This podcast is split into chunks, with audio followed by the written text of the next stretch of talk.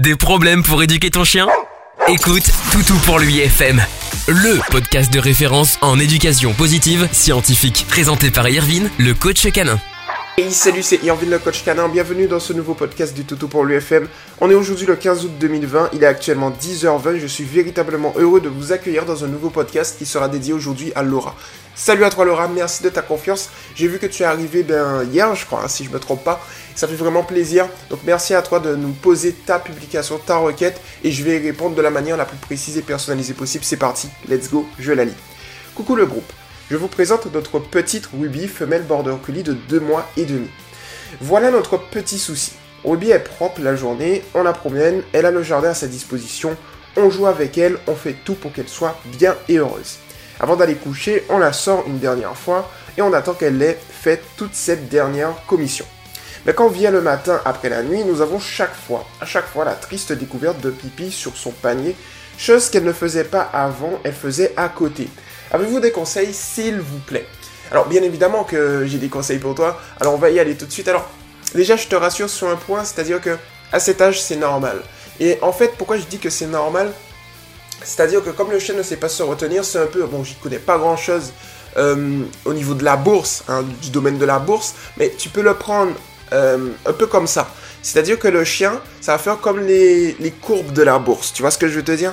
C'est-à-dire que ça va monter, puis ça va descendre, puis ça va monter, puis ça va descendre. Et ça sur une période de 10, 10 12 mois. C'est-à-dire le temps que, le chien arrive à l'âge adulte.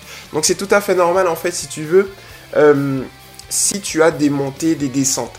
C'est-à-dire que ça m'est déjà arrivé de coacher des personnes sur le mouvement et les membres pourront te le dire, preuve à l'appui. Euh, tu viens d'adopter ton chien, il est ultra propre pendant un mois, et puis le deuxième mois, après l'adoption, il commence à faire... Euh, en fait, commence à être mal propre. Et ensuite, il redevient propre. Et en fait, le truc qui se passe, c'est que nous, on vient, tu sais, on, on est la ligne qui va permettre au chien de se calibrer. C'est-à-dire qu'en gros, ce qui va se passer, c'est qu'avec la pratique, avec le temps, on va lui donner les bonnes manières. Et lorsque le physique va venir, c'est-à-dire quand je dis le physique, c'est-à-dire lorsque le chien saura se retenir, il aura déjà les bonnes habitudes. Donc du coup, c'est ça, c'est des liens de cause et effet qu'il faut faire, Laura. Alors je vais te donner le processus, hein, parce que je vois que tu, tu fais déjà bien les choses et on peut optimiser ça. C'est-à-dire que ce qu'il faut comprendre, c'est que la propreté se gère à trois niveaux. Le premier niveau, c'est détecter les fenêtres de propreté. Alors, qu'est-ce que j'entends par fenêtre de propreté? C'est tout simple. C'est qu'il faut dans un premier temps que tu notes les moments où ton chien sera plus apte à faire ses besoins. Donc, j'ai vu que tu l'as déjà fait. Alors, il y a deux, il y a deux écoles. Euh, il y a l'école où on va sortir le chien toutes les deux heures, ça peut être intéressant. Il y a euh, l'école où on va tout simplement noter les moments où le chien sera plus apte à pouvoir faire ses besoins, c'est-à-dire 5 minutes après la fin euh, d'un repas, 5 minutes après une sieste, 5 minutes lorsqu'il vient de se réveiller, 5 minutes avant qu'il aille dormir, donc ça c'est très bien. Euh, il y a aussi la troisième école qui est un panaché des deux. Tu vois ce que je veux te dire? Donc, du coup, ça peut être ça, c'est-à-dire que tu sors toutes les deux heures la journée et puis le soir, tu essayes de, de, voir. Donc, ça va dépendre du temps que tu vas avoir aussi. Ce que moi je te propose, c'est de continuer ce que tu fais déjà. Et ensuite, lorsque tu vas en extérieur, eh bien, tu vas tout simplement la féliciter euh, gracieusement, voir pendant qu'elle est en train de faire, puis caresse plus friandise lorsqu'elle a terminé. Comme ça, elle fait un lien de cause et effet. Hum, lorsque je suis dehors, eh bien, j'ai de très bonnes choses. Et ça, c'est vraiment un avantage ici, ce qu'on veut. Ensuite, les deux autres étapes, c'est lorsque tu vas prendre ton chien sur le fait. Alors ici, on va pas réprimander, on va rien faire du tout. Ce qu'on va faire, en fait, c'est tout simple. C'est qu'on va prendre le chien, littéralement. Tu vas prendre ton chien et tu vas l'emmener dans son aire de propreté. Le fait de prendre ton chien pour l'emmener dans son aire de propreté va faire qu'il va se retenir.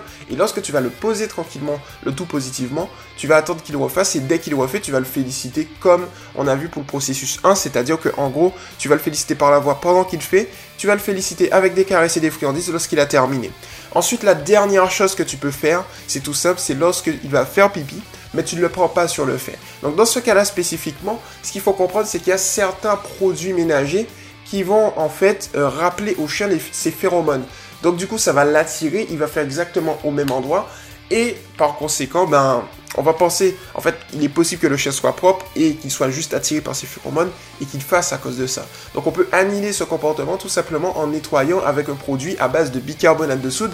Donc moi, ce que je conseille, c'est un demi-verre de bicarbonate de soude tiède, une cuillère à soupe de bicarbonate de soude, euh, plutôt un demi-verre d'eau tiède, une cuillère à soupe de bicarbonate de soude Et ensuite, on va mettre 2 cuillères à café de jus de citron et une à deux gouttes d'huile essentielle de citron.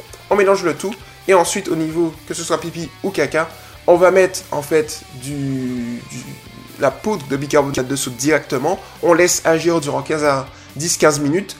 On évacue et ensuite on nettoie avec le mélange que je, dont on vient de discuter. Et là en fait ce qui va se passer, c'est que ton chien au final ne va pas revenir. Et ça va assainir, désinfecter, retirer toutes les mauvaises odeurs tranquillement et là, tu es sur une bonne base. Et le tout positivement. Tu vois ce que je veux te dire? C'est-à-dire que, fait petit récap, tu félicites au bon moment, au bon endroit. Tu ignores lorsque tu l'as pas pris sur le fait, et lorsque tu le prends sur le fait, tu vas juste le porter, la porter plutôt, car c'est une femelle, la porter vers son aire de propreté et la féliciter lorsqu'elle refait. Tranquillement.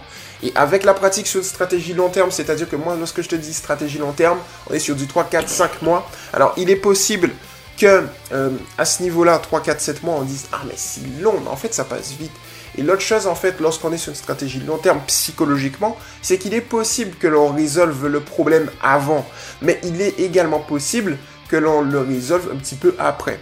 Ce qui se passe en fait dans ce cas-là, c'est qu'on est serein parce qu'on va pas générer plus de problèmes qu'on va en résoudre parce qu'en fait, on s'est dit, ok, je pratique, j'ai le temps et c'est sûr que sur de long terme, je suis gagnant. Et c'est sur cette base-là qu'on va justement se baser sans mauvais jeu de mots. Tu vois ce que je veux te dire, Laura? Donc, progressivement, tu prends ton temps tranquillement. Et même, tu sais, même à toutes ces échecs qui m'écoutent, hein, optez toujours pour une stratégie long terme vous permet de moins stresser, de régler le problème. Et comme je vous le dis, généralement, si vous vous basez par exemple sur 5 mois pour la résolution du problème, il est possible que le problème se résolve en un mois. Mais au moins, si ça prend plus de temps, si ça prend 2 mois ou 3 mois, au moins, vous voyez, vous êtes sur une stratégie long terme, vous aurez réglé le problème et il n'y aura plus de soucis.